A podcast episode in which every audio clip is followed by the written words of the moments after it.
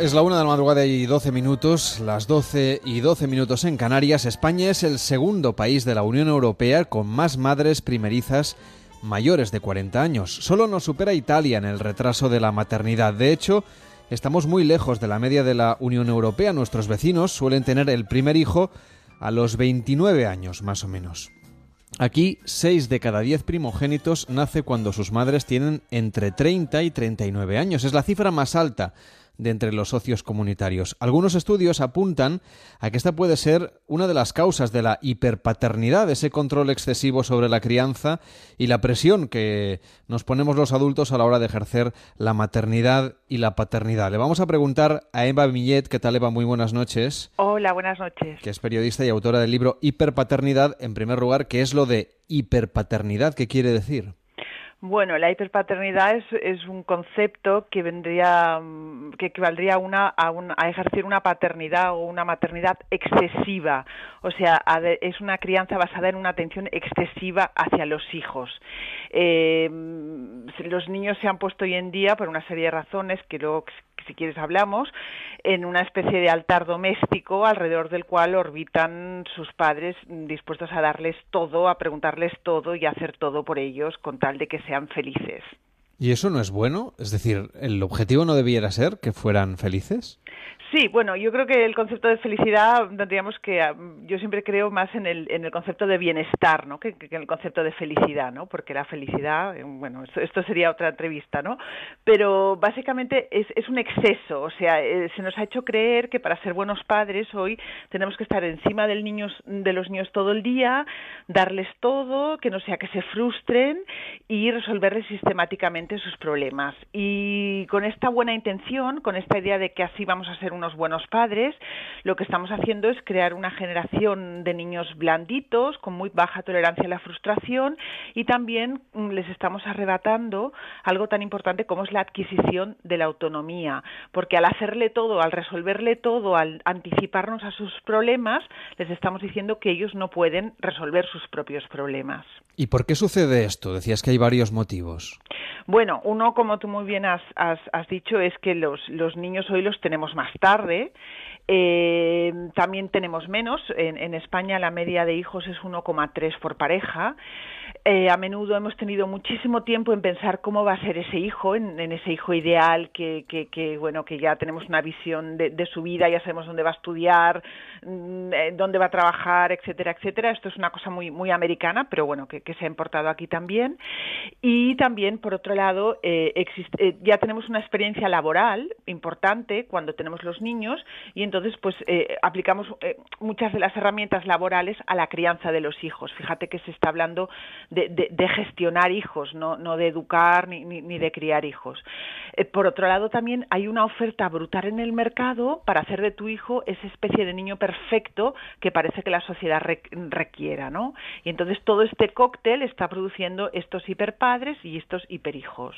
Y también hay mucha presión social en, en, y además una, una, carga ideológica muy potente y de enfrentamiento incluso entre padres. Esto pasa en algunos colegios o en uh -huh. algunos entornos sociales, en algunas familias, en algunas sobremesas, en algunas cenas de Navidad en las que parece que somos poco empáticos como padres con los otros padres que hacen las cosas de otra manera. Es decir, un, un padre muy proteccionista eh, entenderá muy poco a un padre que le dé más libertad a sus hijos. Y alguien que defienda pues eh, un cuidado muy eh, basado en la crianza natural será uh -huh. muy crítico seguramente con el que es un poquito más despegado. Entonces, ¿cómo podemos entre los adultos, porque al final nos estamos dando también ejemplo a los niños, cómo podemos ser más empáticos y entender que, oye, como lo haga yo, no tiene que ser como lo hagas tú?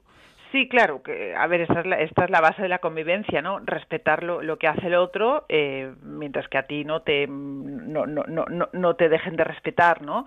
Lo que pasa que en esto de la crianza, el problema que hay es que hay mucha competencia entre entre entre familias, ¿no? Esto siempre ha existido. Mira, mi, ya desde que nacen los niños, pues el, el otro padre te dice, no, ya no gatea, ya no ya no come, ya no come, ya no ha empezado a comer sólidos, no no no, no habla, o sea, siempre hay como mucha presión y hay mucha competencia competencia, ¿no? La competencia natural del género humano, pues yo creo que se exacerba, exacerba cuando, cuando nacen niños, ¿no?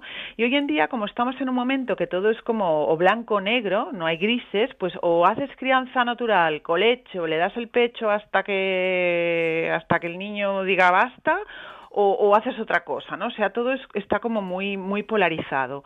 Y en el tema de la crianza también hay mucha polarización. Por ejemplo, el tema de dormir, que lo mencionabas, ¿no? O sea, es si haces, si tú comentas que has hecho el método Estivil con tus hijos, o sea, enseñarles, educarles a dormir, bueno, me parece que seas una nazi, ¿no? O sea, ahora tienes que hacer esto porque es lo que se lleva. Hay muchas modas mucha información y a la inseguridad natural que es ser padres, mm, pues se une todo, todo este compendio y hace que, que, la gente vaya tocando de muchos sitios y que cuando encuentra algo que le gusta, bueno, pues lo defiende a ultranza sin abrir la mente a otras posibilidades. ¿Y tú te has encontrado como madre con, con muchos momentos de crisis en este sentido, de decir, mm, casi, mejor cambio de tema y vamos a hablar del tiempo? Lo que pasa es que yo, mis hijos tienen 15 y 12 y yo creo que tus hijos son más pequeños y ahora es peor. Ah, ahora ya la competencia eh, la rivalidad entre padres yo creo que ahora es más exacerbada, ¿no? Y también en según qué, qué, ambientes y en según qué colegios, etcétera. Eh, entonces, no sé, yo por ejemplo tengo una amiga inglesa que cuando, cuando empezaban algunas madres a fanforronear sobre sus hijos, ay, mira, mi niño hace esto, mi niño hace el otro, ella dice, mira, mi hijo lo único que hace es dar vueltas sobre sí mismo, como una croqueta, ¿no? O sea, ella como que mm, hacía un poco el cuento de que sus hijos eran medio tontos, ¿no? Y la gente se queda tan parada de que alguien haga, esto que, que bueno, que, que, dejan de hablar del tema, ¿no? A ver, yo creo que tenemos que confiar en nosotros mismos y en nuestros hijos y que la familia perfecta no existe, pero que bueno, que mm, las familias es, mm, es lo que hay, hay momentos buenos y malos y, y, bueno, mm, también la crianza es un proceso a largo plazo y hemos, hemos de confiar en nosotros. Eso es lo que yo quiero transmitir en mi libro también. Vamos a hablar también con Carlos González. ¿Qué tal? Buenas noches. Hola, buenas noches. Autor del libro Bésame mucho, él es pediatra y también supongo que se encontrará tanto en la consulta como en su labor como conferenciante, como escritor, eh, con estas situaciones. ¿Qué es lo que está pasando? Porque tú, entre otras muchas cosas, defiendes que el amor ha de ser lo que tiene que estar más presente. Eso parece que lo damos por descontado, pero a veces también se olvida. Carlos, lo, lo de dar amor me refiero. Mm, bueno, quizá lo que se olvida es que el amor se, se demuestra andando. Porque, a ver, ahora estaba oyendo a Eva hablar de esto de los hiperpadres mm. y, y, bueno, supongo que habrá algunos, pero, pero claro, no sé, eh, es como si estuviéramos en otro mundo, porque yo lo que veo son muchos niños que empiezan la guardería desde los cuatro o cinco meses. Ya, pero, pero esto, esto es parte, esa precocidad es parte de la hiperpaternidad, porque la idea de la hiperpaternidad es tener un hijo perfecto, superformado, que llegue a ser el presidente de tal compañía. Y les mm. meten en este círculo de, que cuanto antes mejor. Por eso hay tantos niños tan estresados tan precozmente y en guarderías mm. desde muy pequeños. Eso eh, a mí me parece espantoso. Carlos, en tu caso, cuéntanos, ¿cuál, ¿cuál es la perspectiva? Porque justamente os hemos eh, cruzado porque tenéis mm, una visión de una misma realidad y luego enseguida también vamos a tener con nosotros a Mario Luisa Ferreros. Quiero que, nos cuentes un poco cómo ves tú esta, eh, bueno, los retos principales a los que se, se enfrenta hoy en día la crianza de los niños, la maternidad y la paternidad. A ver, evidentemente hay miles de padres haciendo miles de cosas distintas. Eh, no se puede poner etiquetas, porque a veces oigo hablar de crianza natural que no sé, imagino que es la que hacen los, los animales, porque por definición lo que hace el ser humano es artificial, no natural. Eh, no hay una crianza de un tipo y de otro. Cada, cada familia hace unas cosas distintas, mm, nadie sabe lo que hace otro en su casa. Eh, pero, a ver, me preocupa el, el hecho de que se pueda transmitir que digamos que, que, el gran problema de los, de los niños de ahora es que los padres estemos demasiado por ellos, cuando precisamente los niños de ahora están menos tiempo con sus padres que nunca antes en la historia de la humanidad. Entonces solo le faltaría que algunos padres pensasen, ay, sí, es verdad, estoy siendo demasiado paternal con mis hijos, los dejaré solos más tiempo, pero si ya están en la guardería, ya se quedan a comer. Eh, esto no había existido jamás. Yo no me quedé a comer fuera de casa hasta que fui a la universidad. O sea, que tú crees que lo que deberíamos hacer es cambiar el ritmo vital en general para, bueno, para pasar más tiempo con, con los niños. Yo creo que los niños lo que necesitan es nuestro tiempo y creo que eh, quizá algunos padres conscientes de que no han prestado a sus hijos suficiente tiempo pretenden que el poco tiempo que haya sea bueno eso que se ha llamado el tiempo de calidad, ¿no? Es decir, eh, ya que no estoy con él todo el día, pues estaré solo con tres horas, pero bueno, vamos a hacer una hiperestimulación y unas actividades y unas cosas. No, a ver, nuestros hijos no necesitan tanta estimulación y tantas actividades, nuestros hijos lo que necesitan es que estemos allí. Simplemente la presencia, ¿no? La presencia, bueno, no sé qué. Sí, la, presencia y la confianza. O sea, el problema de la hiperpaternidad no es que estés por el hijo, es que estás excesivamente por el hijo, creando un mm. niño que depende completamente de ti para tomar decisiones o para hacer cualquier cosa. Esto está pasando. Incluso aunque pases poco tiempo con él. Exacto. o le dices todo que sí, no se pone ni un límite, todo el niño sí, sí, que no se traume, que no se traume, ahora que haga esto, hacen 25.000 cosas, no tienen tiempo para jugar. Es, es, yo creo que también es un reflejo de eso que comentaba Carlos, de que los padres no tienen tiempo y, cuando se dedican al niño lo hacen de una forma estresante y al niño lo estresan. Carlos, poníamos al principio del programa un fragmento de la película Buscando a Nemo, porque Marlin es me da la sensación, Marlin es el padre de Nemo, porque no, no haya visto la película, no lo recuerde, que es un hiperpadre, un padre helicóptero, que no deja que su hijo haga absolutamente nada y luego, evidentemente, esa, esa estrategia le sale rana. Eh, ¿Tú crees que, estar muy encima de los niños eh, y, tomar decisiones por ellos constantemente es bueno, malo, matizable? Depende del caso. ¿Cómo gestionamos esta situación? Porque mm, parece que preocupa bastante a, los padres y a las madres que nos pueden estar escuchando y a los abuelos y abuelas por extensión o los tíos y tías o la gente que tiene niños a su alrededor. Ay, no sé, es que, es que, a ver, es que son preguntas muy raras. ¿Tú crees? sí, son, a ver, son preguntas muy raras porque los padres que nos están escuchando están haciendo cosas muy distintas. Entonces, eh, si, si yo digo, hay que estar más por los hijos, el que estaba muy poco, pues vale, va a mejorar, pero el que ya estaba demasiado, todavía va a hacer más porque yo he dicho que hay que estar más por los hijos. Si yo lo que yo que digo es que hay que dejar a los hijos más tranquilos, alguien que le estaba dedicando muy poca atención a los hijos le va a prestar todavía menos. Cada padre está haciendo una cosa distinta. Entonces, pero los profesionales como, como tú tendréis alguna pauta o alguna idea de, de cuál es el camino que deberían seguir las familias que nos escuchan. Ay, no, sí. A ver, yo a dura apenas he sabido qué hacer con mis propios hijos, como voy a saber? Pero, Carlos, a mí, a mí una cosa que me hace mucha gracia es que tú, cuando yo he entrevistado, en de hecho yo te saqué un reportaje que hice sobre la maternidad de apego, cuando hablas con familias que, que practican el apego, la crianza respetuosa, la crianza natural, tú eres su gurú y me hace gracia que tú que, que tú digas que tú esto no lo has dicho o sea es, es, es muy curioso como a veces cosas que ni, ni uno dice se mm. crean como, como mitos, ¿no? Y me, me, encanta poder contar contigo aquí para, para comentarte esto, ¿no? Porque yo cuando, cuando toco el tema de la crianza natural, me sacan el besamenú mucho.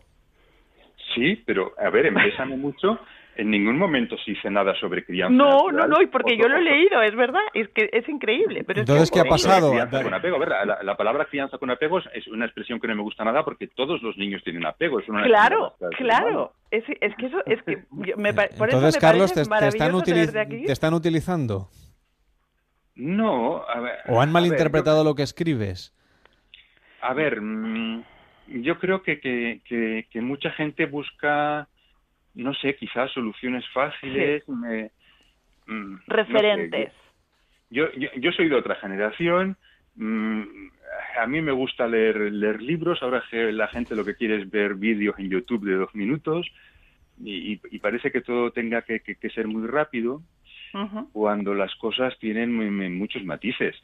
Entonces, mm, los libros que yo he escrito no los he escrito para decir a los padres lo que tienen que hacer los he escrito más bien para, en, una época en que yo empecé a escribir estas cosas, en los que todo el mundo te decía lo que tenías que hacer y además todo el mundo te decía lo mismo, te decían, no cojas nunca al niño en brazos que se malcría, no te lo metas nunca en la, en la cama porque se convertirá en, en, asesino en serie y no sé qué otras cosas. Entonces yo simplemente les explicaba a los padres que, que, no, que tienen derecho a hacer lo que quieran con sus hijos, que tienen derecho a, a, demostrarle todo su cariño a sus hijos como se ha hecho siempre. Yo había dormido en la cama de mis padres. Claro, pero una cosa que es muy interesante es que ahora, si tú, por ejemplo, yo, que, que hice el método Estivil, porque yo tenía clarísimo que mis hijos yo quería que, durmieran y que durmiéramos todos, y mm. tú dices eso y te llaman nazi directamente. O sea, ahora, eh, o sea, ahora te dicen que te los has de meter en la cama. Entonces, eso es lo que a mí mm, no me cuadra, ¿no? O sea, ¿por qué siempre tenemos que, que tener como unas ideologías mm, tan polarizadas? Bueno, es que mientras, si a ti te están diciendo eso, Ten en cuenta que las que están haciendo lo otro también las están llamando nazis. Cada uno ve la feria. Pero, deberíamos ser un poco más ¿eh? empáticos, ¿no? Unos con otros. O otra cosa, pero a ver, que, es mm. decir, todavía hay muchísimos padres que cuando se atreven a decirle al pediatra o al vecino que el, que el niño duerme en la cama con los padres, bueno, te, tratan como si estuvieras loco. Entonces yo creo que lo importante es que, que dejemos de meternos con los demás y que reconozcamos que cada familia tiene derecho a organizarse como mejor les funciona. Pero claro, es que aquí hay un problema muy serio, que es que, eh, quieras que no, tener hijos es lo más importante que hacemos en nuestra vida. Es algo que, que nos parece importante hacerlo bien. Entonces, mm, si, si yo digo que me gusta mucho ir a la montaña y mi vecino me contesta que a la montaña no le gusta nada, que lo que le gusta es la playa, nos quedamos cada uno tan tranquilo con nuestra cosa. Porque no es tan importante. Entonces, en cuestión de vacaciones estamos dispuestos a admitir que otras personas tienen otros gustos y bueno, haya ellos, ellos se lo pierden. Pero claro, en cuestión de crianza con los hijos, eh, nos gustaría pensar que hay una sola manera que es la buena y que es la que hemos hecho nosotros. Claro, porque, hay mucha inseguridad. Claro, si hay dos maneras, a lo mejor la buena es la otra. Y si la buena es la otra es que yo he criado mal a mis hijos. Eso eso es muy fuerte. Eso no, lo va, eso no lo va a aceptar ni lo va a asumir seguramente nadie. Voy a preguntarle a María Luisa Ferreros, que es psicóloga infantil. ¿Qué tal? Muy buenas noches. Hola, buenas noches, ¿cómo estáis? Bueno, María Luisa, estamos eh, con el debate encima de la mesa sobre esta hiperpaternidad, sobre estos padres y madres helicópteros, sobre las diferencias que parecen irreconciliables a veces entre metodologías. Em, no sé, como psicóloga infantil que atiende a las familias, atiende a los niños, estás en contacto directo, constante con, con los colegios, con los padres, con las madres, por supuesto con los niños.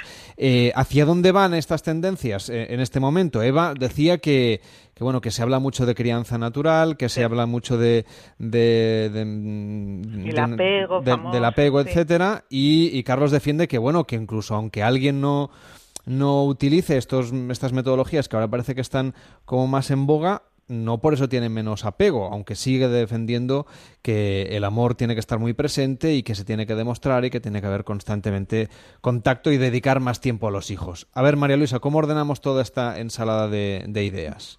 Bueno, yo, yo creo, uh, una cosa que ha dicho Eva, yo creo que ahora los padres están tremendamente inseguros, porque sí que es verdad que hay esta polarización entre dos modelos muy contrapuestos y ahora pues eh, hay muchos padres jóvenes que, que no saben muy bien cuál de las dos es la correcta, cuando, como muy bien dice Carlos, no hay ninguna que sea correcta, sino que un poco cada uno tiene que escoger cuál es la manera que quiere educar. Yo creo que lo más importante es que mm, los padres se tienen que plantear cómo quieren educar a sus hijos y ahora sí que yo estoy observando es esta moda de eh, del padre helicóptero, que el padre helicóptero significa una, un poco que eh, son padres que quieren controlar eh, todo lo que hacen sus hijos y organizarles y decidir y tal y mm. tal, pero de una manera sobrevolando, de una manera superficial, porque en mm. el fondo no no les escuchan, no hablan con ellos, no hay una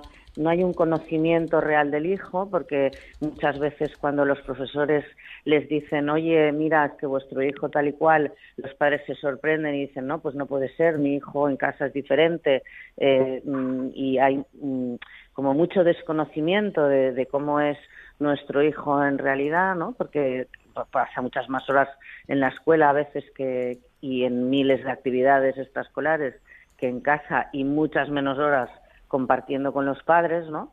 Y entonces a veces esta moda de, bueno, sí, yo le dedico una hora de calidad, eh, eh, esta hora de calidad no se sabe muy bien lo que es, pero realmente yo pienso que hay, muy poco tiempo de compartir, muy poco tiempo de escuchar, muy, muy poco tiempo de observar y de, y de aprender cómo son cada uno de nuestros hijos y, mm, intentar potenciar lo mejor de cada uno, ¿no?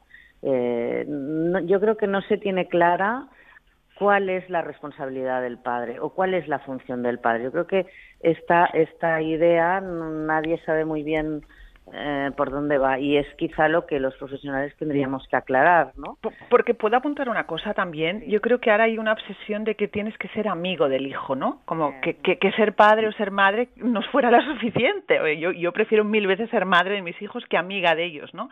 Pero por un lado son como managers, pero también han de ser amigos, entonces nunca les dicen que no, porque otro de los gran grandes miedos de hoy es de, la, de los padres es que el niño se traume o se frustre, se puede traumar por cualquier nimiedad.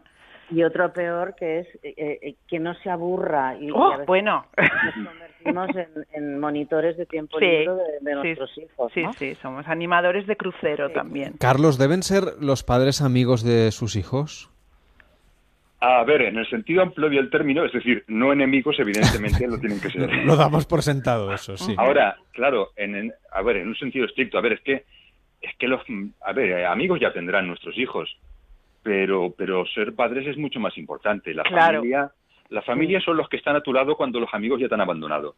Y por lo tanto, nuestros hijos lo que necesitan es padres. Pero tenemos que comprender que ser padres no significa, ah, yo que sé, que con los amigos puedes charlar y contar chistes mientras que tus padres son muy severos. No, todo lo contrario. Eso, ser padre significa que, que, te pueden contar cosas que no les atrevería a contarle a un amigo. Porque saben que eres tú quien les va a ayudar, eh, no, los amigos. Eva, tú decías, eh, o dices, en, sostienes en el libro, que a veces escuchamos demasiado a los niños, eh, o que les hacemos demasiado caso, que les preguntamos demasiado, que les damos muchas opciones. María Luisa dice que les escuchamos poco. Ya sé que, que son con matices diferentes. No, yo no digo escuchar, yo digo preguntar. Eso, Hoy hay esta obsesión de que, bueno, hoy en día el tema de los límites mm, es como lo peor que puedes hacer, decirle no a un niño, entonces hay que preguntarle todo. Entonces yo he escuchado a una madre a preguntarle a un niño de cuatro años que le dijo que le dolía la cabeza, pues, ¿qué quieres un Dalsi?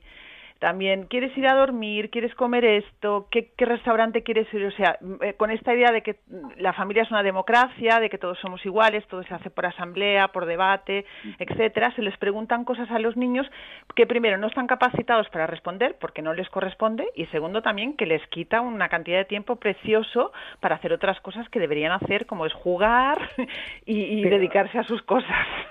Fíjate que eso significa que el padre se quita una responsabilidad. Claro está pasando al niño, al niño. la responsabilidad de decidir y en mm. el fondo no está escuchando lo que realmente su hijo necesita, que es una persona que le guíe. Claro. El padre es una persona que guía, donde el hijo se apoya y encuentra seguridad. Y eso no lo tenemos porque eh, nos encontramos con una persona que no quiere decidir, que le traspasa la responsabilidad a un niño de tres años para decidir qué es lo que tiene que comer o qué es lo que tiene que hacer. Y claro, eso eh, pone que los niños se sitúan mal en el, en, en, el organigrama familiar. O sea, hay un problema de jerarquía y nadie sabe cuál, quién es su sitio. Claro, y los niños necesitan referentes eh, y, los, es una confusión, pero pobres, los padres lo hacen de buena intención. O sea, ellos se creen que para ser la crianza llamada respetuosa, por ejemplo, yo respeto a mi hijo, pues yo respeto a mi hijo porque lo alimento, duerme, lo llevo al médico y a una escuela, pero no porque le pregunto si quiere filete o, pollo. Hombre, a mí lo, del ibuprofeno me ha dejado bastante patidifuso. Es, verdad, es verdad. Eh, no sé, Carlos, tú como pediatra, si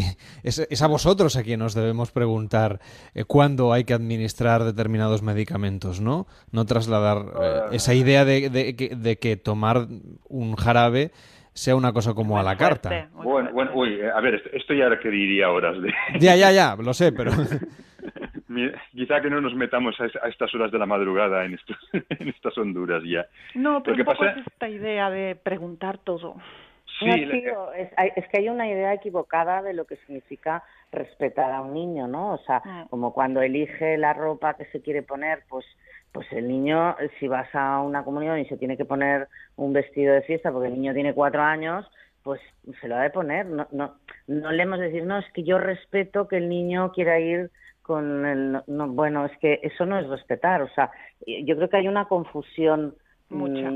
Claro, una niña que te dice, no, es que yo no quiero estudiar eh, inglés, y los padres lo respetan. Mm, um, hombre, no, porque la niña en este momento no tiene capacidad para poder decidir y son los padres los que tienen que asumir esa responsabilidad. Entonces hay una dejación de funciones en el momento en el que no los padres no ejercen la responsabilidad de tomar esas decisiones por sus hijos, ¿no? Bueno, pues ha sido interesante mantener esta conversación hoy con María Luisa Ferreros, que es psicóloga infantil. Gracias por estar con nosotros. Muchas gracias a vosotros. Y que tiene también un, multitud de libros para, para guiar a los padres, como Carlos González, que también es pediatra. Muy buenas noches. Pues buenas noches. Vamos a dejar de dar mal ejemplo porque tendrían que estar todos en la cama ya. Hombre, sí, los niños supongo que están ya hasta ahora en la cama. Los de Eva supongo que sí, ¿no? Los míos sí. Bueno. No, los niños y los padres. Estas no son horas de hacer programas. Bueno, pues nada. Nosotros nos quedaremos un poquito más hasta las 4 o las 3 en Canarias. Que vaya muy bien a los tres. Muy buenas, noches. Buenas noches. Muchísimas gracias. Buenas, noches. a todos. Gracias. Hacemos una pausa en Noches de Radio y enseguida hablamos de redes sociales y televisión. Hasta ahora mismo. Cada noche en Onda Cero, Noches de Radio, con Carlas Lamelo. Y ya puede disfrutar de la increíble linterna táctica Commander XL, la que utilizan las fuerzas y cuerpos especiales de muchos ejércitos y la policía de Estados Unidos. Hasta ahora solo estaba disponible para ellos, pero ahora, gracias no podía ser de otra manera, a publi.com, usted puede beneficiarse de todas sus ventajas. Solo la puede adquirir llamando ahora a publi.com. Ahora al 902 180 190. Ramiro López, ¿qué tal? Buenas noches. Buenas madrugadas, un saludo con muy cordial, Javier. Bueno, a ver, yo la Commander me trae loca este verano, me trae loco este verano. ¿Cómo es? ¿Cómo es? Explica bien cómo es esta Commander XL. Pues mira, es la mejor linterna que nos hayamos podido imaginar, es muy pequeña, resistente, de un acero inoxidable ultraligero, pero mira, soporta hasta que le pase un tanque por encima sin que sufra ningún daño. Es tremendo. Que ¿eh? tú te enfadas con ella, la puedes tirar desde más de 20 metros de altura, que no pasa absolutamente nada. Y en cuanto a, fuerza y resistencia, pues mira, aguanta un verano en Albacete, con eso te digo todo.